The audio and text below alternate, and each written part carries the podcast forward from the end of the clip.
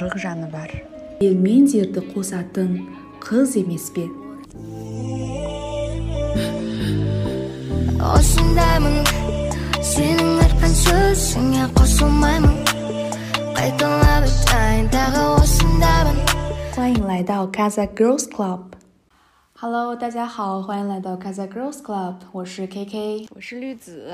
欢迎我们的嘉宾阿叔， 请请我们的嘉宾阿叔跟听众朋友们打个招呼吧。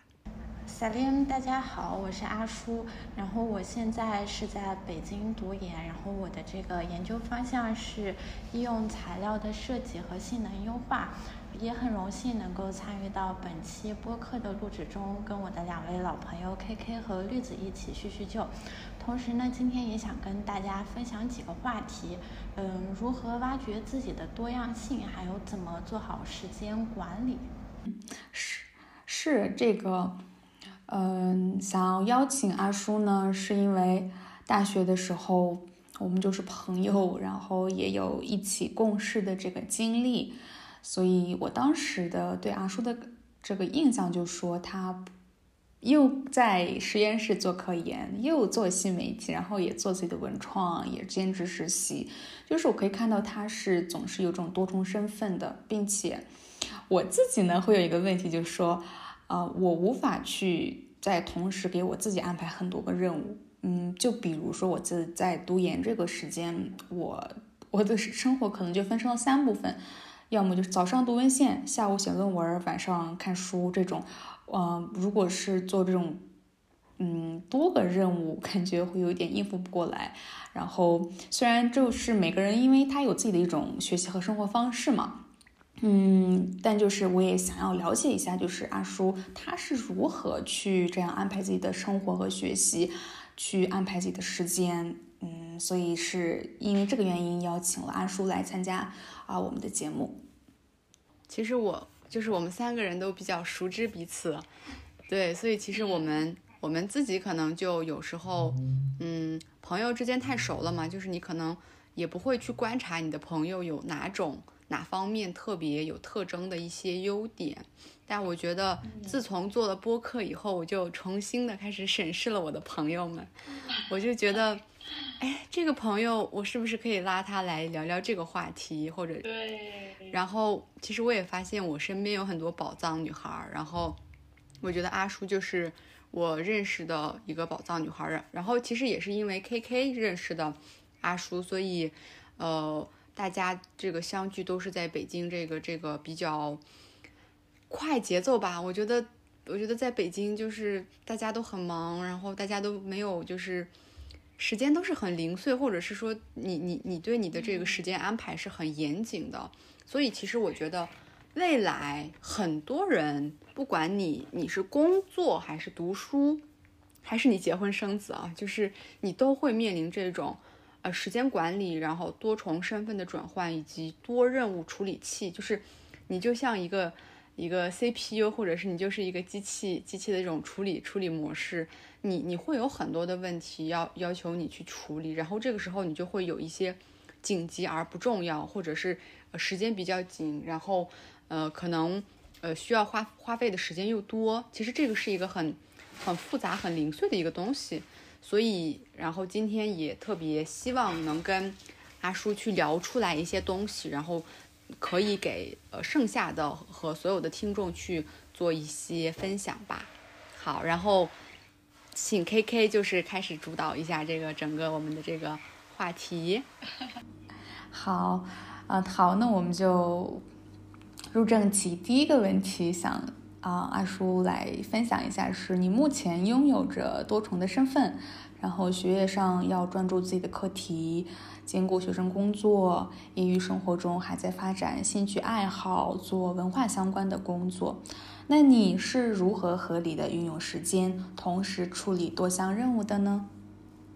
嗯，好，那其实像我的话，我曾经也也没有想过，就是自己现在就是会有这样多重的身份，那就是关于怎么合理规划时间，做好多任务的工作。我觉得最重要的就是你一定要明确一个优先的顺序吧，就是知道什么是必要的事情，然后什么是可以暂缓的事情。嗯，就像我现阶段我的身份还是学生嘛，所以在学校我可能还是以自己的这个科研任务还有学生工作为主，我会把自己更多的精力就是放在学业上，因为还是想要有点成果，然后对得起自己的付出。呃，兴趣爱好对我来说可能是一个次要的，就是我能利用我课余的时间去开拓它，所以我自己一般就是在周之间可能会去完成自己学业上的事情。然后在周末抽一天去做自己想做的事儿，这样我可能会比较踏实一点。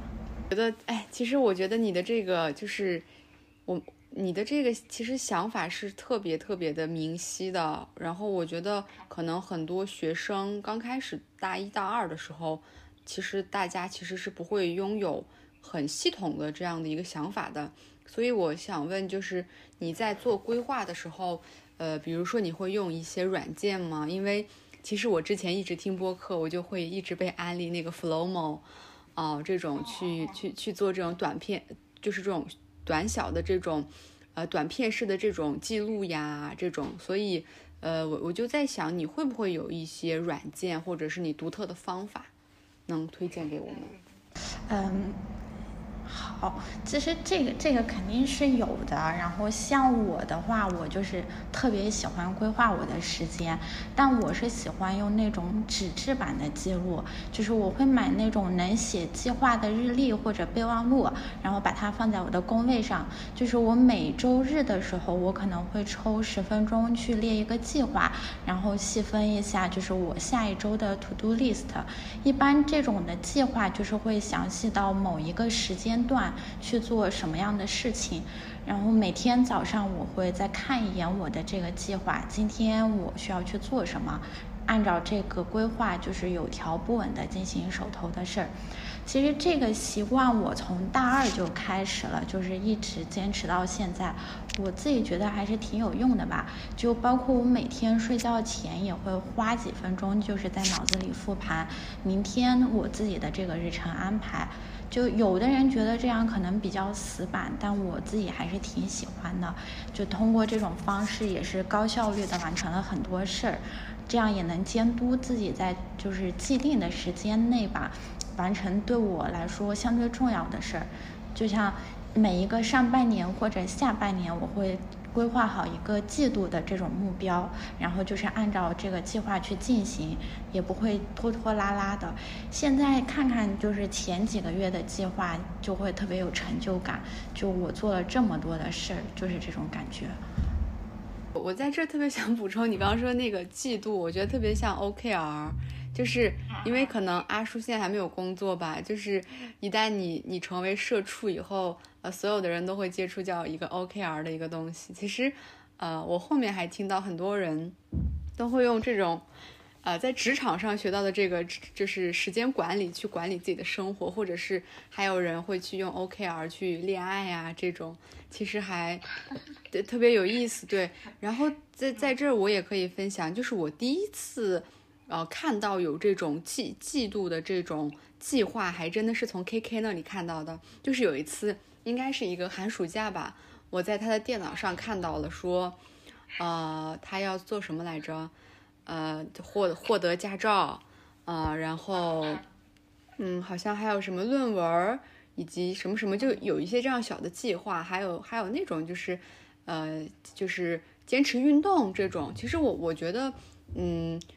给自己的这种生活去，嗯，怎么说，就是去列一些规矩，或者是给自己一个小的目标，其实还挺激励人的。以及我之前也看过，说每天早晨起床的时候五分钟去捋一下你今天的任务，其实跟你那个睡前去，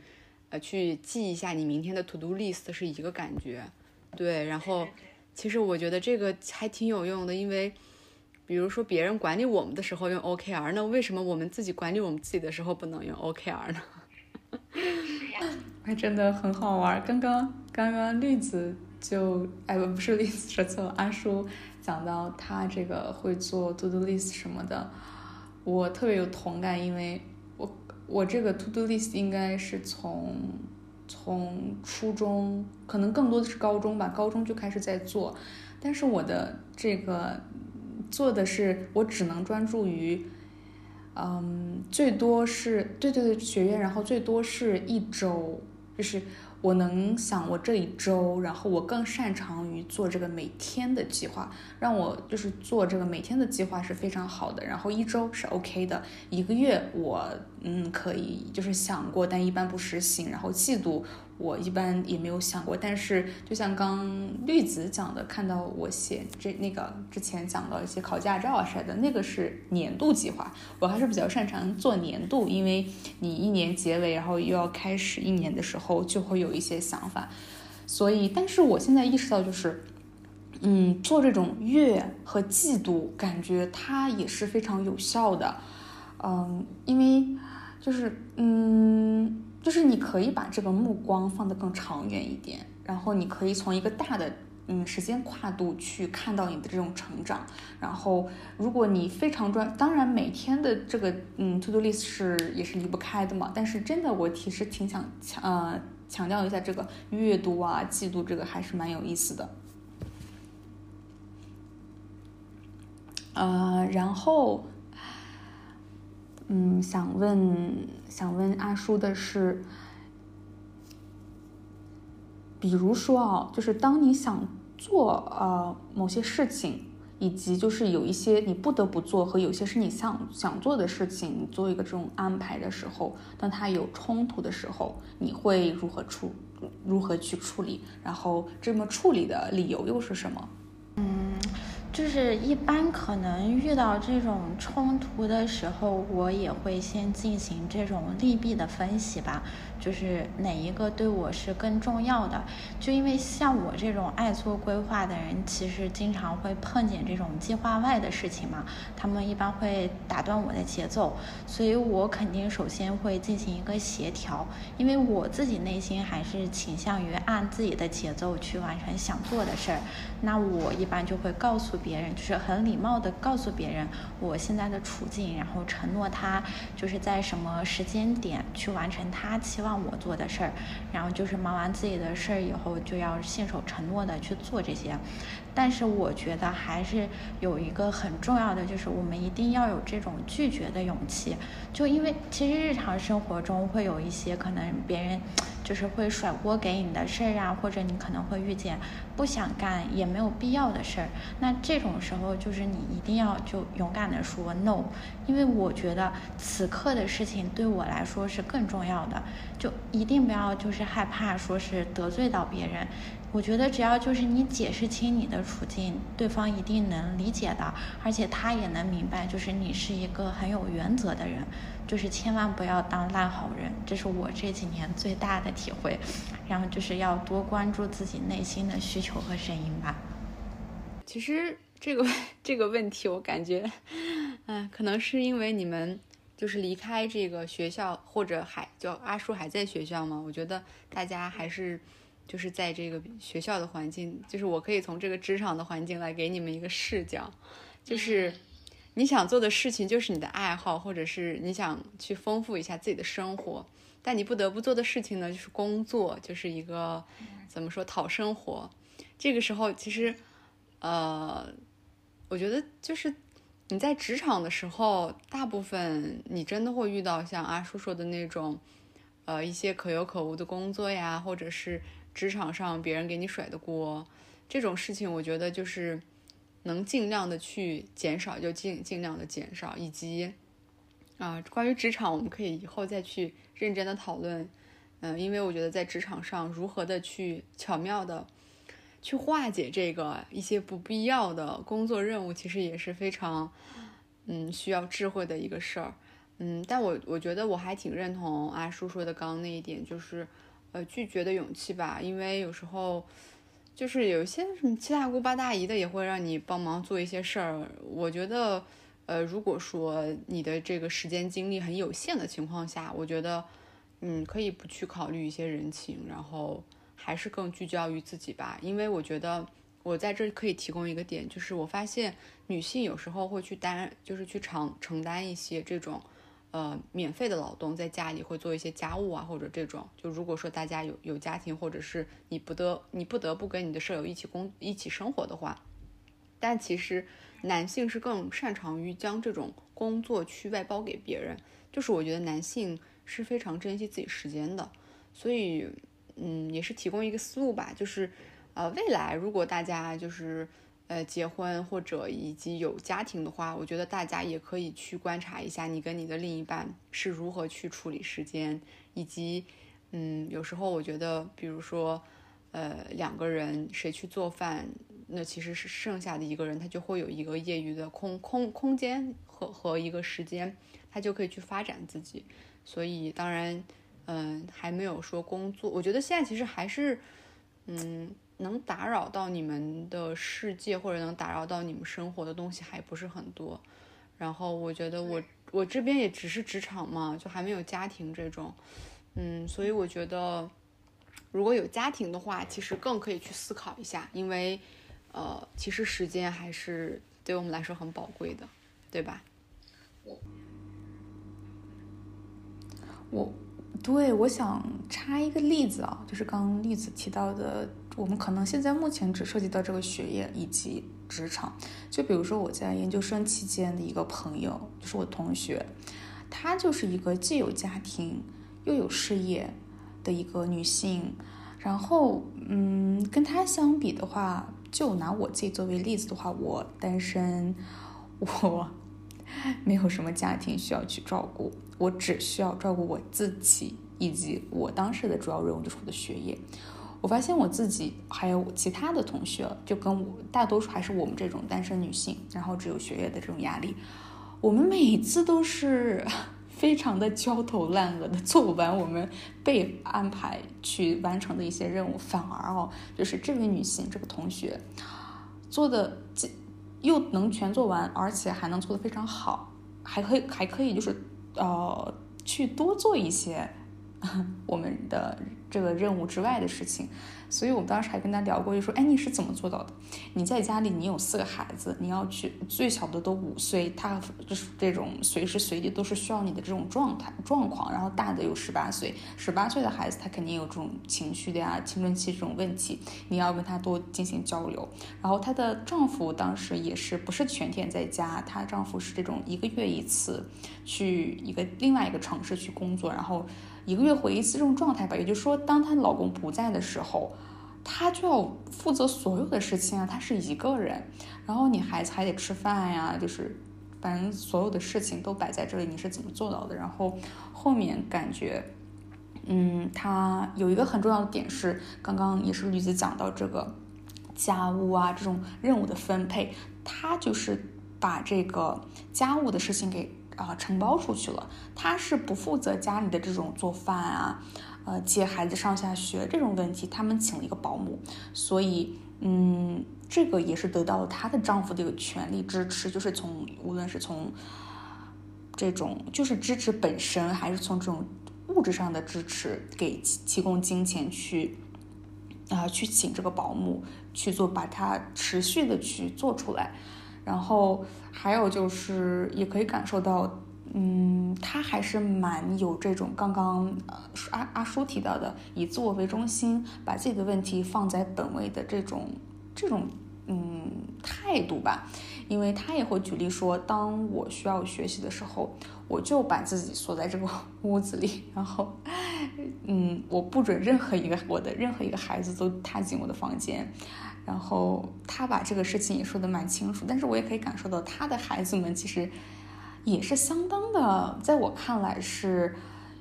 嗯，懂得他的母亲是在做什么事情，懂得就是在某些时刻他是不可以去打扰他的母亲，在他学习或者是在他上课的时候，以及最后一点就是说他肯定是嗯付出更多的，因为我也发现他的这个时间安排就是说。白天的时候。嗯，更多的时间可能是真的是给了孩子和他的生活当中的事情，但是他会让孩子们有一个这种非常规律的作息，把他们的孩子晚上几点前就全部，无论发生什么事都让他们睡觉。这件事情做完之后呢，有一大把这个夜晚的时间是归归于归于他自己的，然后他就开始做他所有的事情，并且在这种时间有限的情况下，他会有一种更加的激励吧，有动力说，我一定要在这么短的时间内把所有的事情。都完成，对我就想跟大家分享一下，就是我朋友这种经历，反正也是很有趣的。我我太佩服他了。好，那我那我接着提问啊，就是其实我我也我也认识阿叔嘛，就是我感觉阿叔是拥拥有很多面，以及对很多这个内容都好奇，以及有一些就是呃基础和储备的。所以我特别想问，就是，呃，因为他因为阿叔本身他自己是学这个工科，对吧？是就是理科的这种女生，嗯，跟文科的就还其实还有有一点不一样。然后我就想问，比如说你作为这种理科的女生，但是你对这种文化的这种嗯好奇呀，或者是积累，就是是从什么时候开始的？你你你就你你发觉你有这种斜杠青年的气质？嗯，就是这个可能我我也没有真正的去关注过自己这么一个转型的过程吧，就大概是在本科的时候，就是当时自己也是因为刚刚进入这个校园的环境嘛，然后对很多东西都保持着那种好奇的心，然后当时就是自己又是学生干部，然后又在忙学业，然后自己的兴趣爱好确实是也不想。就是落下，然后当时就是为了都兼顾他们，我可能就会熬夜去做一些事儿，因为我想要看到成果。那大概就是这样日积月累的一个过程，包括一些契机，让我接触到了一些新的领域，然后自己上手以后发现，啊，我确实还是可以，就是在这条路上走下去的。就大概是这样的一个经历吧，可能就让我成了一个这种斜杠的青年。谢谢阿叔的这样一个分享，嗯，我记得当时也是也有一段时间是我和阿阿叔在一起共事，当时嗯也会有这种，当然你要做内容的话，你需要有一些提前的采访工作呀。你得去找资源呀，等等，所以它就涉及到你跟人与人之间的关系，以及这些人就不一定是你的生活圈子之内的，他可能也是来自别的领域呀，等等，不可不可测因素还是蛮大的。所以，嗯，就有一个问题，就是说我们如何要去跟他沟通，如何要去协商，以及去做这种内容。所以我当时觉得这一点还蛮重要的。所以也是想让阿叔讲一讲，就说在当时运营时你是如何去处理这些的，然后在几段新媒体经历中你收获了什么？这个处理人际关系的话，我我觉得就是一个核心的词吧，应该就是真诚待人。因为对对我来说，就是很幸运的事儿是，现在身边的这些朋友就一直都是同一批人，包括就是 K K 和绿子，就是从我们认识起到现在，就是一直都是这种稳定的这种友谊嘛。所以我觉得最本质的原因就是大家相处的模式都很真诚，没有这种虚假的吧巴。结呀，这种勾心斗角的内耗，然后就是一定不要做一个那种拿来主义者，要懂得自己去付出，在身边的人就是有需要的时候及时帮一把。嗯，像我个人的话，可能就是特别热心的那种，我会展示出我的真心，我会对值得的关系做到那种无条件的付出。当然，身边也会有那种就是很不舒服的关系。那遇到这种的时候，就是要及时的远离，保持距离，就是只保持工作上呀或者重要事情的联系就好。就千万不要让自己陷入那种消耗自己的关系中，这样会很累。那那就是像 K K 刚提到的这个，怎么平衡科研生活和业余爱好？嗯，就还是之前提到的，就是我觉得还是得。分清这个主次和这个优先的顺序，合理规划时间。像我本科的时候，就是 K K 还在国内嘛，然后我们俩当时就是还挺好玩的。我们俩每周周之间就会互相鼓励打气，然后我们在学校就是完成自己学业上的事儿，周末的时候奖励对方，就是大家见一面聊聊天儿这样。要么是我去他们学校就简单的吃个饭，或者他来我们学校陪我自习，这种我觉得就是挺好的。那现在想想那段时间，就觉得很温馨呀，很怀念。我们真的就是彼此陪伴着对方，完成了很多的事儿。那话说回来，这个平衡的话，就是在于你自己要明白什么对你来说是更重要的，那你就要全力以赴的去做好它。嗯，同时也得预留一些时间和精力，就是给你想做的这些事情。嗯，对，哎，其实，哎，你们你们就是刚阿叔说到关于这个。在学校的这种美好时光，让我这个社畜很怀念。对，特别特别怀念。然后，嗯，其实，呃，我就不说这个这个这个什么的名字吧，就是，呃，阿叔应该是运营过呃某一个就是文化的文化项目，对吧？文化类的项目，我就不说具体的名字了，要不然太容易暴露了。对，所以我我就在想。你曾经就是运运运运营过，作为一个呃项目的这个运营者，或者是类似于呃宣传工作，其实你都会做吗？嗯，对。然后如果说呃有有有未来有一些人他想去做有关于运营呀，或者是宣发呀，就这方面的工作，你可以给他们提一些意见吗？就比如说可能会有一些啊在校啊，或者是刚入职场的这种。一些朋友可能，我觉得他们会对这个问题会有点好奇。咱说一下吧，其实就是当时加入这个平台也也是一个计划外的事儿，然后偶然又接手了它的运营嘛。因为我其实我的背景就是像大家提到的，我是一个工科生，我不是专业的这种媒体背景。那当时也是就是靠着自己内心那份纯粹的热爱，然后坚持做下去了。其实我自己的感受就是，你一旦选择了这条路，那你一定得担负起这。份责任，因为有句话就叫做“不忘初心，方得始终”嘛。所以在运营一个平台的时候，就是你得明确这个平台的定位和你想要输出的内容，千万不要背道而驰，就是要有自己清晰的这种发展规划吧。同时还得保持这种不断的学习。因为现在其实互联网上抄袭的现象还是挺严重的，就包括我当时做这个公众号内容，还有现在这种文创产品的时候，就经常能遇见那种别人随手就拿走你内容的这种情况。那很多时候其实我们是没有办法做到这种有效的维权。那这种情况下我们该怎么做？我们就应该要思考自己怎么能够提高自己的这种不可取代性。那肯定需要持。去不断的创新，然后也要货真价实的输出，这样时间久了，那其实大家也都能辨别真真假。原创博主的这种输出的能力，它其实是一直稳定在线的，但是像模仿者，那他肯定终究有这种没落的一天嘛。所以说，高质量的博主他能够一直的走下去，也是有道理的。你能发现他们身上都有这种持续学习的能力，然后能够顺应这个时代的发展，结合这种热门的趋势，然后在自己的赛道上稳步前进吧。对，特然后其实就说到这种处理人际关系，其实我觉得，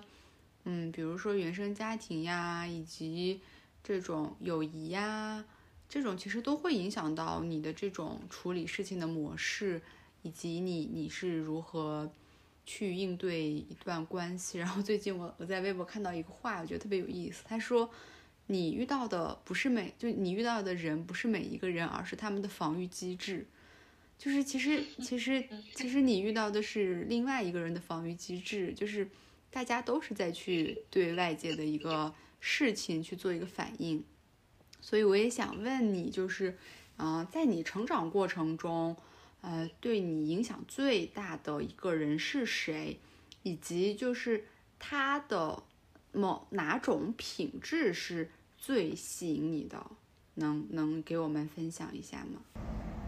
可以呀。那那对我来说，我成长过程中影响最大的应该是我的父母吧，因为就是好的父母是孩子的一面镜子嘛。像我父母身上就是有很多这种优秀的品质是值得我学习的，包括他们就是很支持我做的每一个事儿，他们不会就是过分的干预，然后也会放手的让我搏一搏。像我爸，他其实是一个很安静的人，就我印象里，他小时候，就我小时候，就是每天晚上睡前，他都是在书房，就是会看会儿书再睡。包括现在也是，他还是会去看一些内容来扩充自己。所以他是那种很典型的沉稳派的人。那像我妈呢，其实对我影响是最大的吧，因为她身上是凝聚了很多那种优秀的品质。但实际上，他自己的经历其实还是挺坎坷的，而且他也是隐忍了很多。但是他就是向所有人展现出来的都是自己很坚强的一面，所以看着他，我就能感受到一种女性强大的这种力量。他会给予我最真挚的祝福，然后会耐心听我所有的事情。所以很多时候，我们其实还是像朋友一样的。就是我妈让我坚定了我自己想成为什么样的人，我觉得我也会努力向我的目标前进。那那其实除了父母以外，就是我我还很幸运的是，我身边有一群很棒的姐姐，就是大家都超级优秀，自己在自己的领域都是这种佼佼者。然后这些姐姐都很谦虚，也很务实，她们的这些品质也会影响着我吧。就是在我陷入困顿的时候，姐姐们也会及时拉我一把，然后给予我这种中肯的建议。就我挺幸运的，有他们为我保驾护航。我自己也是希望能像他们一样，成为这种温柔又有力量的女性，然后去给别人带来这种温暖。然后我我我还想接着，就是在这个问题的之上再接着问一个问题。然后因为你说到。因为你说到你的母亲嘛，我们我们私底下也聊过，就是当时你的母亲是在北京的某所高校上课，对吧？就是上这个本科。对对对。对，然后其实我好像我们的母亲都是一辈嘛，然后我我那天其实也有一个就是想法，我觉得就是。呃，我们这一代就是我们九九零后，比如说你你你来内地上学和你在新疆上学，其实啊是有一些差距，但是差距不会特别特别大。但我觉得，特别是在你妈妈那一辈，应该是六零到七零的这个阶段，对吧？其实对对对，对。然后他能从这个新疆，然后来到北京，我觉得那个时候。呃，新疆和北京的差距应该是很大的，不管是经济呀、文化上。所以我觉得，嗯，我我特别想问一个问题，就是你觉得你母亲的这种，嗯，她对很多事情的态度，或者是她，你刚刚也说到隐忍呀，或者是她在对外的时候还是一个非常坚强的一种状态，以及给你很多力量，你你觉得这个更多的是源于她？他自己的这个性格上的特征，呃，或者是他家庭给予他的，就是你的外婆这这边，还是说，呃，你你的母亲在在本科的时候遇到了更多的人，或者来到了一个更大的平台，去给了他一个这样这种胆识的训练。就是我还挺想聊聊，就是你妈妈在，呃，在她那个年龄段，然后来到北京学习的这个一个经历，会不会有什么好玩的事情？像我妈妈的话，她在这边的生活，她也没有很就是太多的跟我分享。那像你就是。就是绿子刚提到的，就是我觉得可能是我妈妈从小自己就是成长的这段经历，就是铸就了她现在的一些这些性格特征吧。我觉得像就是我刚提到的这些坚强呀，或者这种强大的力量，可能是跟她自己经历的一些事情有关。就是经历了这些以后，让她就是变得更坚强了，然后她就成为了这样的一位人。嗯，我感觉就是在采访之前跟绿子练提纲，然后 我总是特别好奇，想问每一个嗯来我们节目的朋友们，就说你想成为一个什么样的女性？嗯，请阿叔来分享一下。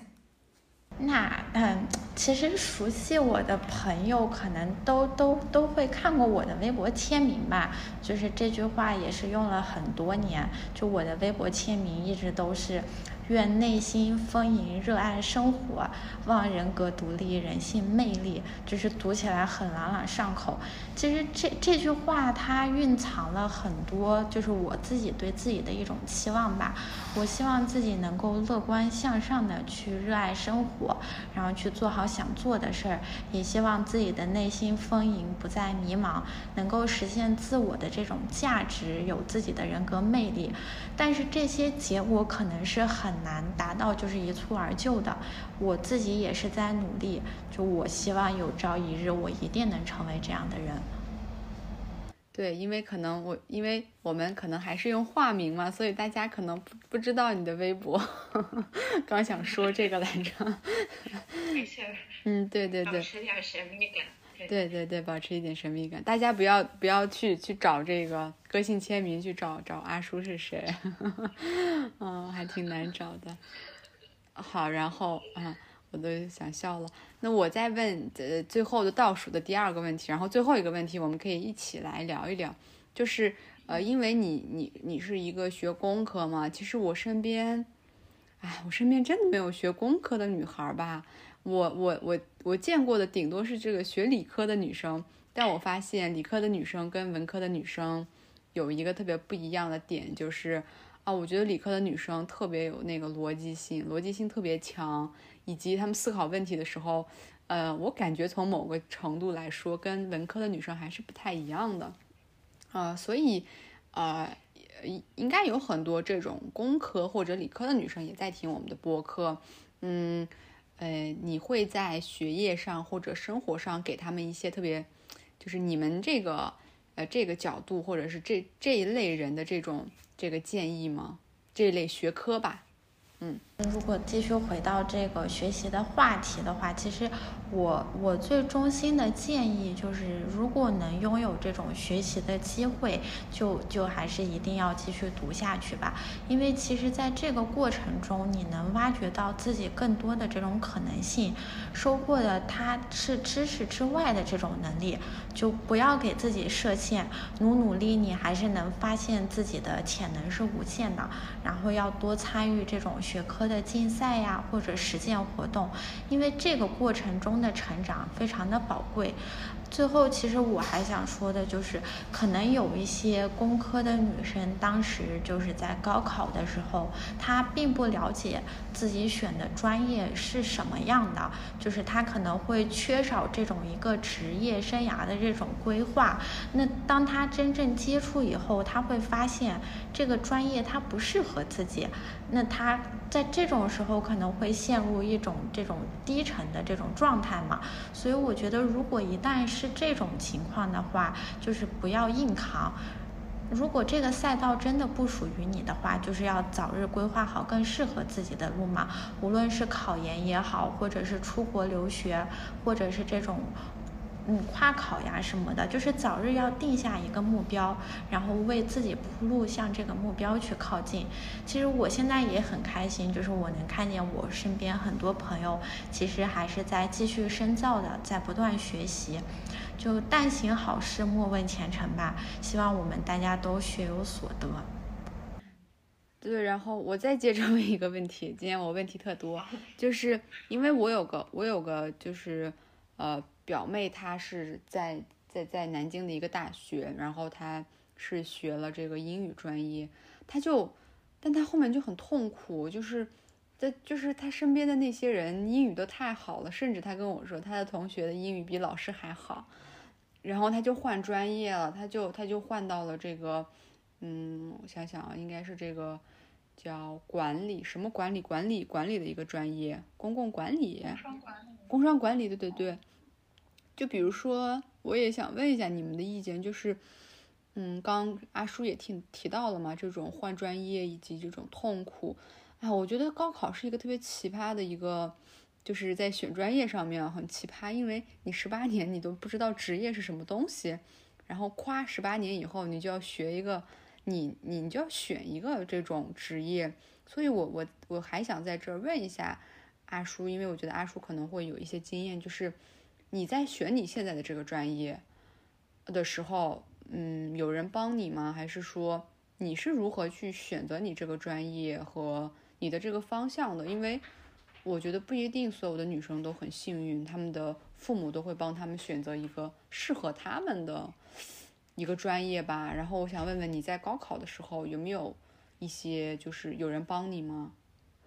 这个其实我当时我家里人是希望我学医的，然后就包括其实当时家里人帮我就是参谋的这些学校呀专业都是偏医学方向的，但我自己当时就是我不想走这条路，然后我自己是当时觉得材料这个领域非常的新。我想去看看它究竟是什么样的。那我当时也是在就是选学校的时候，也是了解到我我们学校就是在这个领域是做的比较好的嘛。然后最关键的是，当时了解到就是我们学校大一它是支持这种就是零门槛的这种跨专业的，所以我当时就想着，我我可以先去学一年。然后我先去了解一下材料专业它究竟是什么样的，如果合适我就继续去学，如果不合适那我还有就是另外的路可以走，所以当时是这样的一个机会吧。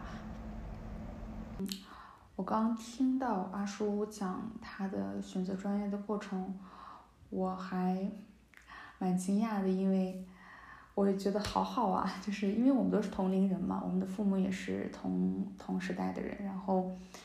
但我的话，我的父母是从来都没有给过我这种专业上啊、学校选择上的一些建议。但我也没有说要想要去抱怨，但就是我确实在我的成长过程过程当中，尤其是这个高考选专业的时候，完全就是靠我自己。去自己选择专业、选择学校，但幸运的是，一切都还好。然后我的我的建议的话，我觉得，嗯，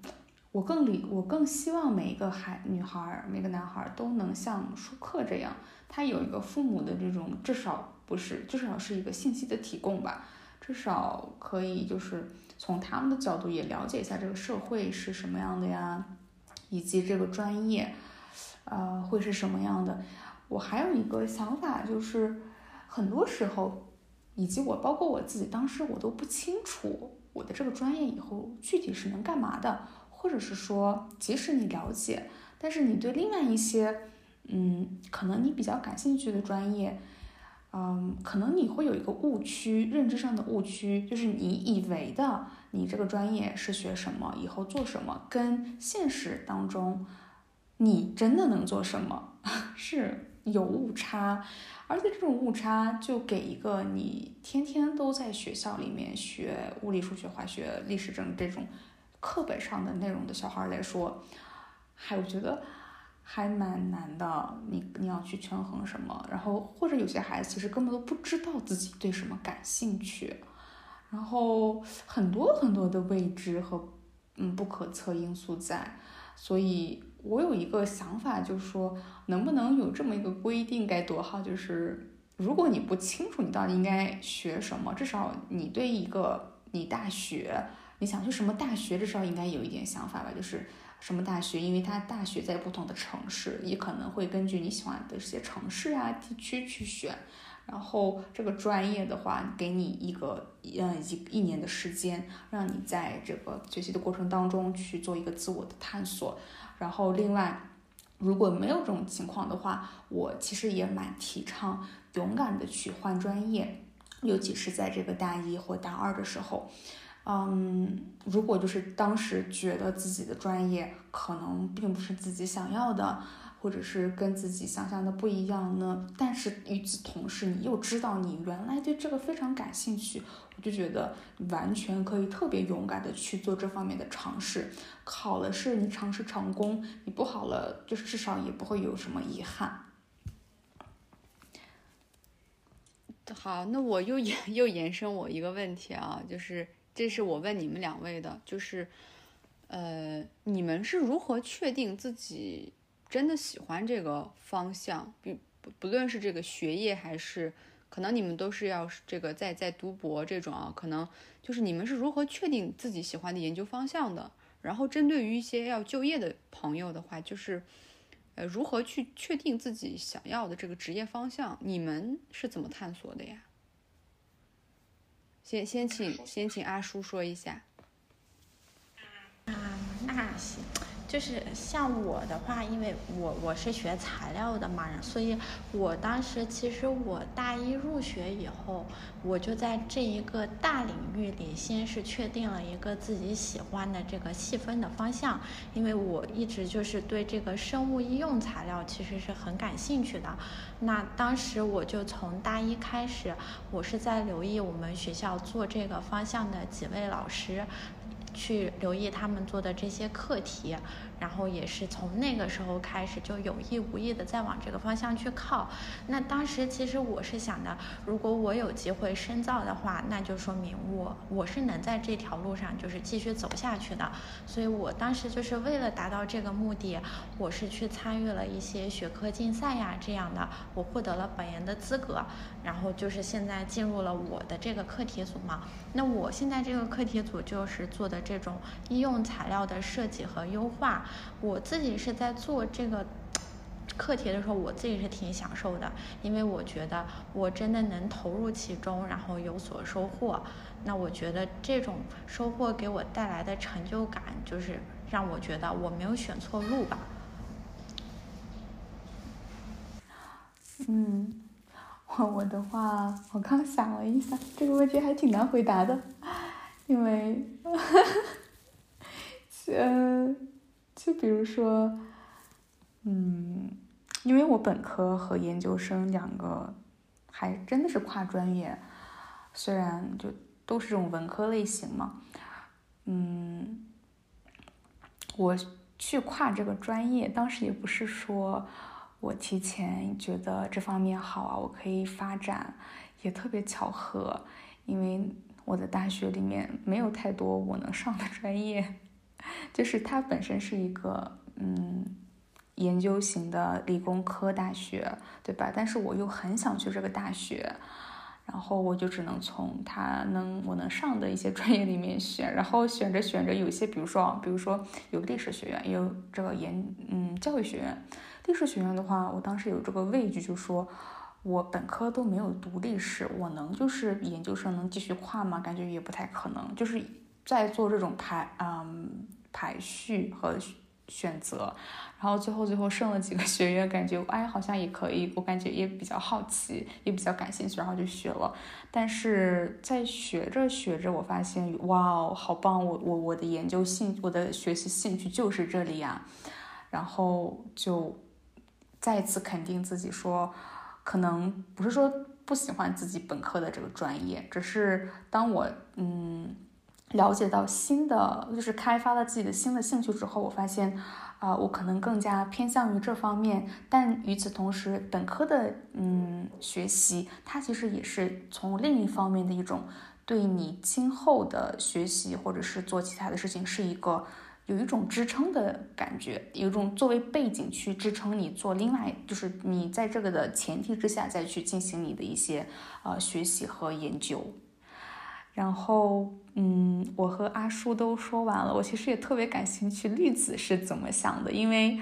嗯，对我想听绿子说你是当时怎么选择你的专业，你的本科专业哦，首先，然呃，然后。嗯，这个研究生两个我都想嗯知道。不讲过，就是我觉得可能对其他的朋友们会有这个影响。嗯，我就现在这种就是学电影呀，这个呃戏剧方面的，其实。还是高中吧，就是初中的时候，有个朋友送了我一本书，然后我就爱上了这个村上春树。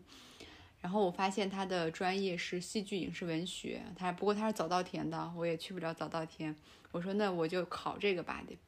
然后我就去选了，呃，某所大学有这个专业的学校。但是后面发现，其实这个这个专业肯定还是在这个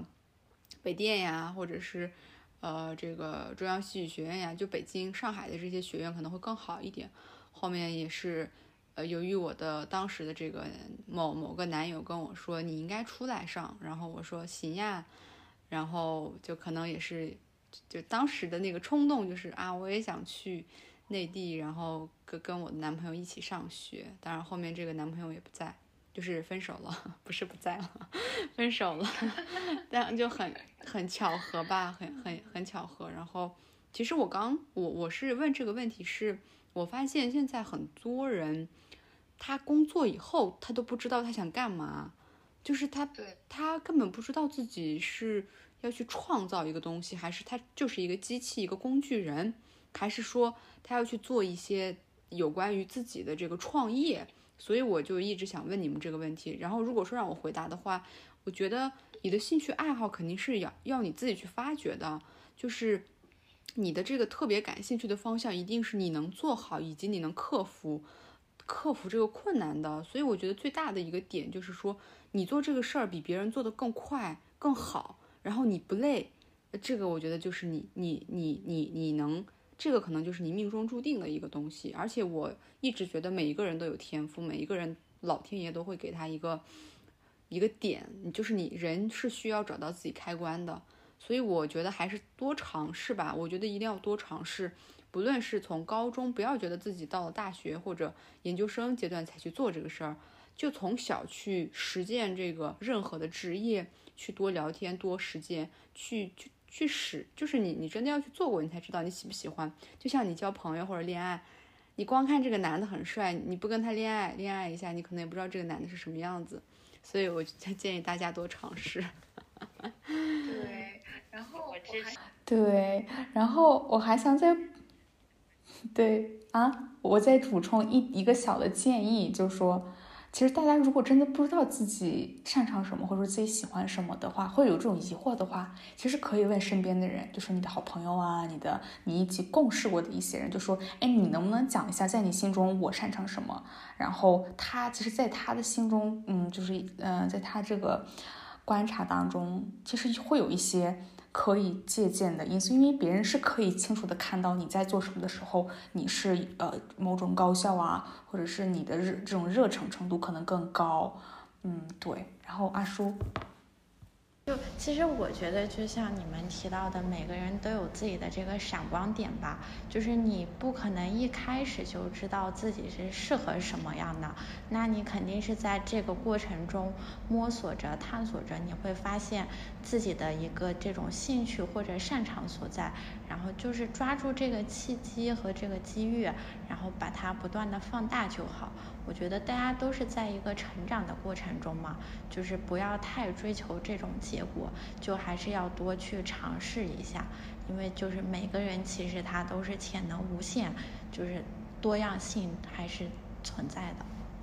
好，嗯，那我们就是到最后一个问题吧，就是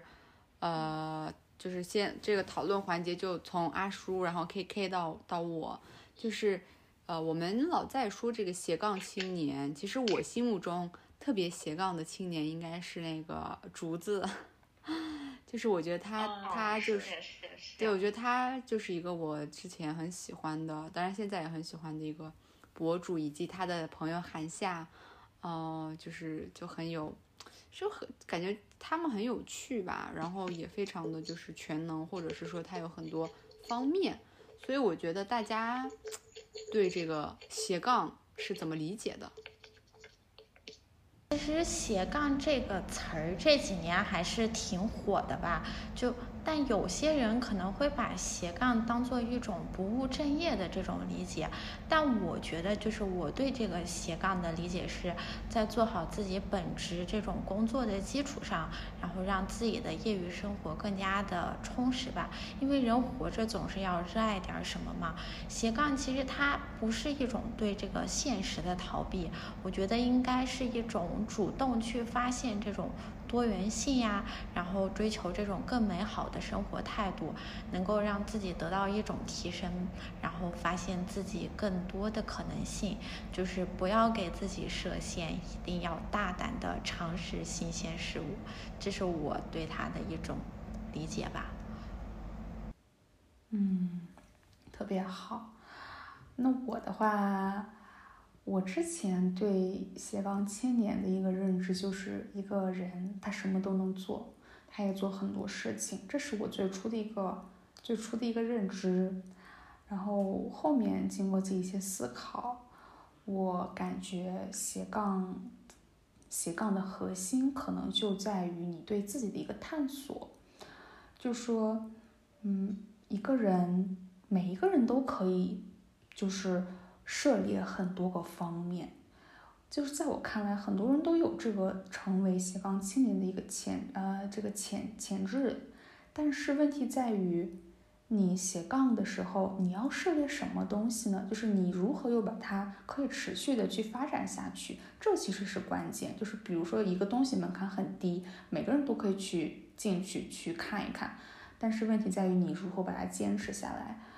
所以，嗯，如果想成为一个斜杠青年，我认为最重要的就是去懂你你喜欢什么，以及你擅长什么。嗯，或者说你不喜欢什么和你不擅长什么，我觉得你弄明白哪一点都对，会对于你非常的有用，因为你可以做这种排除法，你可以去，对，你可以去增加或者是排除一些你生活当中的嗯选择，因为也是我感觉我最后是想一想，很多时候它就是一个选择，无论你去选择学校，你选择朋友也好，你选择。买什么也好，它都是，你的生活就是充斥着各种选择，也嗯，如何去做选择，当然要依据自己的需求，当然就是弄明白自己喜欢什么也非常难，所以我就提倡多去尝试，自己这个过程当中可能会有一些新的想法，以及多跟别人交流，跟别人交流的过程当中会迸发很多的灵感，很多的想法。嗯，对，这就是我对斜杠的一个呃理解例子。其实 我感觉 K K 说的都后面都有点哲学了，人人生充满选择是吗？对，然后其实听完听完你们两位的回答，一个是更具体一点，然后另外一个更抽象一点。嗯，其实我我的建议吧，就是我还是从这个社畜的角度给大家一个。一个一个一个呃建议就是，你要想明白，你你只是呃赚钱，嗯，工作打工上班儿。如果说你你你对你的这个生活，你你是比较求安稳的，那么你就可以去尝试一些，呃，就是就是跟这个相关的工作。但如果说你你有强大的这个。求就是求知欲，以及你有这种对新事物的探索，以及以及你特别想去拥有一些更更生动或者更丰富的生活的话，那我我是建议你去去探索的，因为我现在觉得大家就是在这个新的时代吧，呃，就是呃社交网络大家都会 塑造一个很很新的一面，然后大家都会去展示自己最好的一面，我觉得。嗯，现在感觉没有一个很很土或者很丑或者很很笨的一个人。我觉得任何人他经过这个精心打造都会非常的优秀。所以我觉得，呃，最主要的一点就是，嗯，人还是就是比较清楚的认知这个现实生活和这个你你所谓的这个理想生活的一个界限，然后。啊，想明白自己是要搞钱呢，还是说我的精神需求大于我这个搞钱？我我就是想要一个精彩的人生。我觉得这这是一个完全两种活法的一种，呃，两两种这个生活的这个方式和心态。嗯，然后其实我在这儿也无法说给大家很多建议，因为我觉得我我现在还是在一个很探索的阶段，以及我也希望也是鼓励大家。不要给自己设限，然后，呃，尽量的去多折腾啊，或者是，呃，如果说你你想要一些新的东西的话，还是不论多大的年龄，不论你还在做什么，我觉得都是可以去行动的。对，然后我觉得今天特别感谢，嗯，阿叔跟我们分享他在这个时间管理呀，以及。呃处处理这个人际关系啊，以及整个这种呃工科或者是这种业余的这种呃一些文化相关的工作的一些分享。然后你们两位还有什么想要补充的吗？我这边是没什么补充的了，就我觉得今天也挺开心的，就是能跟你们聊这些问题，然后最主要的还是叙叙旧，听到你俩的声音就感觉非常亲切。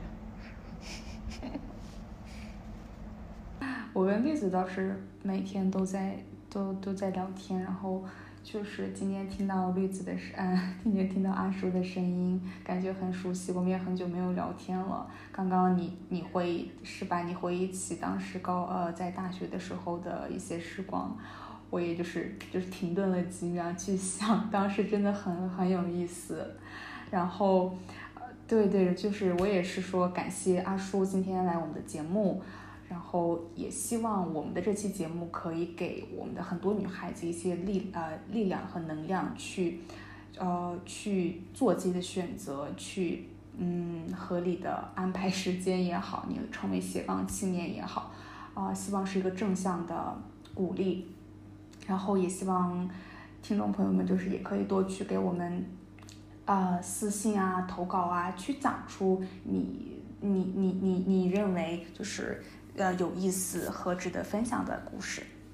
感谢大家，那就拜拜喽。